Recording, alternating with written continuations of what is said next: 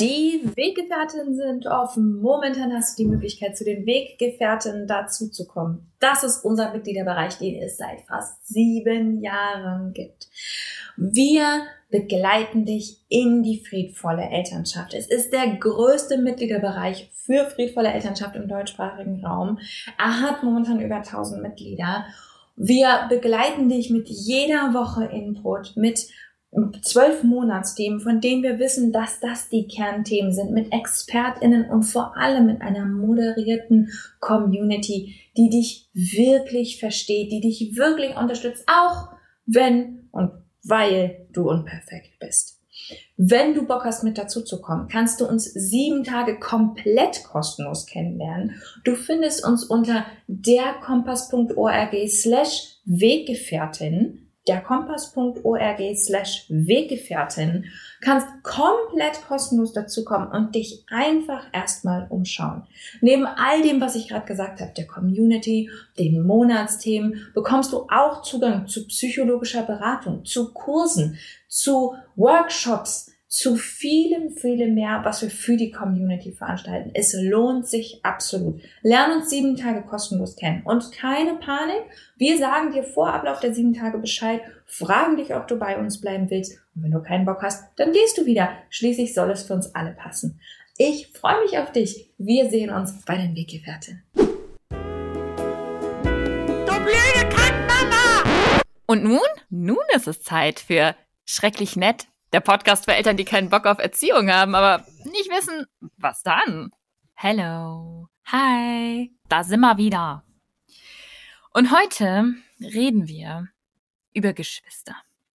Weil immer, immer wenn ich euch frage, Leute, immer wenn ich im Newsletter frage, wenn ich auf Instagram frage, wenn ich euch frage, welches Thema beschäftigt euch gerade, was gerade so los bei euch, habt ihr sehr viele unterschiedliche Antworten und eine wiederholt sich die ganze Zeit. Es ist Geschwister, die Geschwister streiten sich, die kämpfen, wir haben Ärger, Hilfe, alles ist scheiße. Also habe ich gedacht, okay, wir reden mal wieder über Geschwister. Mal wieder sage ich deswegen, weil ich dazu im Blog schon geschrieben und gesprochen habe. Da kannst du, wenn du Bock hast, auch nochmal nachgucken. Ich würde mich heute gerne auf die vier Dinge konzentrieren, die du tun kannst in einem Geschwisterstreit. Und an dieser Stelle massiver Spoiler, das sind die vier Dinge, die du immer tun kannst, wenn es um friedvolles Miteinander geht. Ähm, mehr dazu gibt es übrigens in den Weggefährten. Schamloser Plug an dieser Stelle. Ähm, der erste Schritt, das erste, was du machen kannst, wenn es um Geschwisterstreit geht, wenn es darum geht, dass du, dass es nervt, dass es laut ist, dass, dass du die Kinder am liebsten nehmen und gegen die Wand klatschen würdest. Der erste Schritt, das erste, was wir brauchen, ist beobachten, was das Problem ist erstmal verstehen, was das Problem ist. Der erste Schritt ist immer beobachten. Und ich sage das deswegen, weil es so auffällig ist, wie unklar uns oft ist, was das Problem ist. Wir glauben, es liegt am Verhalten des Kindes oder das ist frech oder die sind halt nicht mehr still oder die müssen halt einfach nur, weil das ist keine Problembeobachtung. Eine Problembeobachtung ist, jeden Abend um 18 Uhr, wenn die Kinder aufs Abendbrot warten, passiert diese Sache. Oder wenn zwischen den Kindern diese und jene Situation entsteht, werde ich irrational wütend. Das sind Beobachtungen, das sind Muster, das sind Dinge, die du sehen kannst. Wenn du in deinem Kopf denkst, das Kind müsste doch einfach nur, oder warum muss der denn immer Ärger anfangen, oder warum schreit sie denn immer gleich los, nur weil sie was gefragt wird, oder meine Fresse können die nicht mehr fünf Minuten still sein, dann ist das keine Beobachtung der Situation, dann hast du das Problem nicht verstanden du bist mit einer Lösung beschäftigt. Deine Lösung ist, die sollen sich nicht streiten. Das Problem ist, die Lösung ist halt nicht vorhanden. Ne? Das ist nicht das, was passiert. Und also ärgerst du dich, du bist genervt, weil die Realität und äh, deine Lösung nicht übereinstimmen. Die Kinder sind genervt, weil keiner ihnen hilft, weil du damit beschäftigt bist, dich dir irgendwelche Hypothesen auszudenken, was eigentlich passieren sollte. Das ist das Erste. Du musst erstmal beobachten, was ist das Problem? Gibt es, erstens gibt es ein Muster, das habe ich eben schon gesagt. Hat es zum Beispiel was damit zu tun, immer wenn sie aus dem Kindergarten oder aus der Schule kommen? Das ist so ein klassischer Punkt, wo Streit ausbricht. Ähm, wiederholt sich das an bestimmten Stellen, an bestimmten Orten? Hat das was mit dir und deiner Stimmung zu tun oder ähm, mit einem bestimmten Thema, was irgendwie sensibel bei euch in der Familie ist. Ja, gibt es da irgendeinen Belastungsfaktor, der dir auffällt? Beobachten ist nicht lösen. Beobachten ist einfach erstmal feststellen, wer hat das Problem, wann tritt das Problem auf, wie oft tritt das Problem auf und ein sehr wichtiger Punkt gerade bei Geschwisterstreit ist, gibt es überhaupt ein Problem? Ich habe schon nicht selten erlebt, und ich rede hier aus eigener Erfahrung, dass Leute glauben, okay, sagen wir so, ich habe ständig geglaubt, dass meine Kinder miteinander ein Problem haben, weil sie im Streit waren, und ich habe mich ständig eingemischt, obwohl meine Kinder völlig okay waren miteinander. Irgendwann hat mir eins meiner Kinder mal gesagt, oh Mama, jetzt lass uns doch mal in Ruhe streiten. Das war ein wichtiger Punkt für mich auf meiner Reise. Ich hatte das Problem. Das ist auch ein Problem. Also, ne, ich sage nicht, das ist kein Problem. Ich sage nur, ich hatte das Problem. Das Problem lag nicht bei den Kindern. Das Problem lag gar nicht da, wo ich dachte, dass es liegt. Die waren miteinander okay. Das passiert manchmal auch andersrum. Manchmal greifen wir nicht ein und glauben, oh, die Geschwister müssen das auch mal unter sich ausmachen oder irgendwie so ein Quark, obwohl jemand da gerade in totaler Not ist und Hilfe braucht. Und dann wundern wir uns, wenn es eskaliert. Ja, also erstmal festzustellen, gibt es ein Problem? Wer hat das Problem? Und was ist das Problem? Das ist gar nicht so einfach. Und das ist in solchen Situationen sehr, sehr wichtig. Dafür brauchen wir Moment Zeit. Also wenn du irgend kannst, klar, wenn die Geschwister sich gerade gegenseitig an den Haaren reißen, ne, ist der erste Schritt hinzugehen, sie auseinanderzunehmen. Das ist dein Job. Du bist für die Situation verantwortlich. Ähm, und zu gucken, dass du sie vielleicht irgendwie voneinander trennst oder erstmal tröstest oder erstmal begleitest oder erstmal deine Themen beiseite legst. Und dann würde ich aber nochmal drauf gucken, was ist da gerade los. Bei älteren Kindern kann man das ganz gut machen, kann man sagen, stopp, Leute, Moment, was ist gerade los? Und das ist der Punkt, wo wir ganz oft die unterschiedlichen Punkte durcheinander bringen. Weil was oft passiert ist, dass wir reingehen und sagen, was ist gerade los? Und dann denken wir, wir müssen entscheiden, wer Recht hat. Das ist überhaupt nicht der Punkt. Wir sind am Beobachten. Wir stellen erstmal fest, was ist das Problem? Wer hat das Problem? Was ist der Kontext? Was ist überhaupt los? Das ist der Punkt, wo wir uns alle Seiten anhören und dann gegebenenfalls Punkt zwei Gefühle begleiten. Der zweite Punkt ist immer erstmal die Emotionen begleiten. Und zwar in der Reihenfolge die Gefühle von den jungen Menschen, die von uns abhängig sind und unsere. Außer unsere sind super überwältigend und die jungen Menschen kommen klar, dann dürfen wir erstmal unsere Gefühle be begleiten und für uns da sein. Das ist immer noch keine Lösung. Das ist erstmal nur, wir hören uns an, was da ist. Wir fühlen die Gefühle, die da sind. Und die dürfen erstmal da sein. Und es geht nicht die Welt davon unter, wenn sie da sind. Ja? Das ist erstmal der, die ersten zwei Punkte. Der dritte ist immer, worum geht es eigentlich? Also was für Bedürfnisse könnten dahinter stecken? Und auch da wieder, sowohl von den beteiligten Kindern, je nachdem, wo das Problem liegt, oder ich habe festgestellt, Kinder haben gar kein Problem, die sind aber ein bisschen kabbelig miteinander und ich habe ein Problem. Welches Bedürfnis habe ich? Worum geht es mir? Was brauche ich? Und das ist ein Punkt, bei dem viele Eltern feststellen, ich möchte gar nicht, dass meine Kinder sich vertragen, weil ich möchte, dass es ihnen gut geht, sondern ich möchte, dass sie sich vertragen, weil das meinem Bild von Familie entspricht. Weil das meinem Bild von, dann bin ich ein guter Elternteil, wenn die sich vertragen. Wenn die sich streiten, wenn Konflikt in der Familie ist, dann ist es was Schlechtes. Also an dieser Stelle, in diesem dritten Schritt, können wir wunderbar irgendwelche bescheuerten Glaubenssätze finden. Sehr wichtiger Schritt.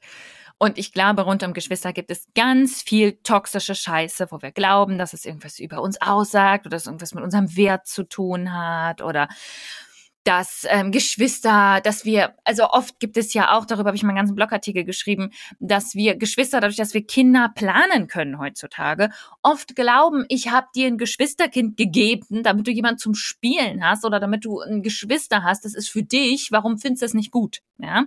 Dabei sind das immer noch Leute, das sind immer noch eigene Persönlichkeiten und die haben ein Recht darauf, sich nicht zu verstehen. Ich kann in einer Familie leben mit einem Geschwister, mit dem ich mich nicht verstehe. Und das sagt nichts darüber aus, wie liebevoll diese Familie ist. Das sagt nichts darüber aus, was für ein Elternteil du bist. Das sagt nichts über niemanden etwas aus. Können wir mal bitte den Druck aus Geschwisterbeziehungen nehmen? Das sind einfach nur mehrere junge Menschen, die ich begleite. Das ist mein Job. Dass die sich verstehen oder ob die sich verstehen, ist Glück, vermutlich. Und je mehr Druck ich draufgebe auf die Beziehung, desto schwieriger wird das für die beiden. Das, so viel steht auf jeden Fall fest. Okay, und vierter Schritt ist dann, nachdem wir gefühlt haben, nachdem wir die Bedürfnisse uns überlegt haben, worum es gehen könnte, auch dafür wieder brauchen wir Zeit. Gegebenenfalls müssen wir die Situation erstmal deeskalieren, erstmal brüllende Kinder begleiten, erstmal zuhören, erstmal alle Gefühle rausweinen lassen oder rausbrüllen oder uns selber erlauben, rauszuweinen oder rauszubrüllen, wenn wir stark getriggert sind.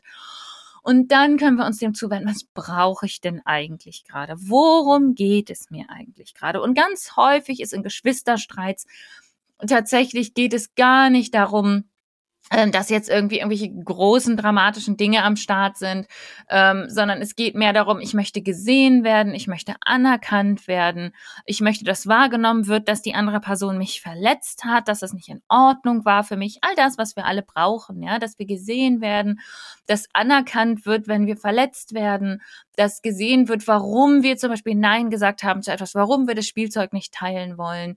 Ähm, dass wir gesehen werden in unserer Position. Und deswegen kann viel Geschwisterstreit wirklich dadurch gelöst werden, dass wir zuhören und einfach nur validieren, was gerade da ist, ohne Richter zu werden. Das nützt niemandem. Also Schuldzuweisungen oder Gewinnen oder Verlieren nützt niemandem. Erstmal müssen all diese Gefühle und Bedürfnisse gefühlt und benannt werden.